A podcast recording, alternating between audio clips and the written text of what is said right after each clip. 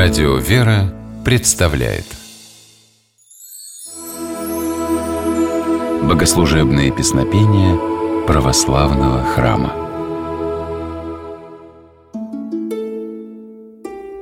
Здравствуйте, с вами Федор Тарасов. В Библии говорится, что в начале истории мира человечество представляло собой один народ с одним наречием. Однажды люди сделали открытие. Если взять глину, слепить из нее прямоугольник, а затем его обжечь, то получится кирпич. Кирпич – отличный строительный материал, из которого можно построить высокое и крепкое здание. Древние люди решили построить огромную башню.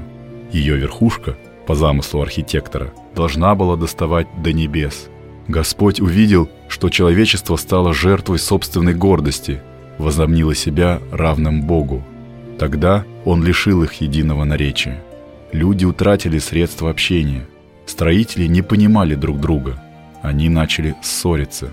Грандиозный проект так и остался незавершенным. На месте недостроенной башни возник город, а затем государство под названием Вавилон, что в переводе на русский язык означает «смешение».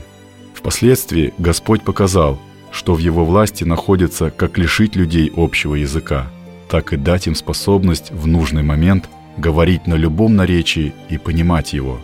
Подобное чудо Бог совершил над апостолами в день Пятидесятницы. Простые рыбаки неожиданно для себя стали говорить на иностранных языках. Об этом событии рассказывает нам Кандак, одно из главных песнопений праздника Пятидесятницы. Его содержание комментирует священник Антоний Борисов. В день Пятидесятницы, то есть на 50-й день после воскресения Иисуса Христа, Бог послал апостолам, ученикам Спасителя, особую силу. Благодать Божия сошла на апостолов в виде языков пламени. Так на земле была основана Церковь Христова. В день Пятидесятницы апостолы первыми из людей исполнились Святого Духа и послужили посредниками, низведения его на остальных верующих. Кроме того, ученики Христа получили удивительные способности. Например, начали свободно говорить на незнакомых до того языках. Апостолам предстояло проповедовать учение Спасителя разным народам.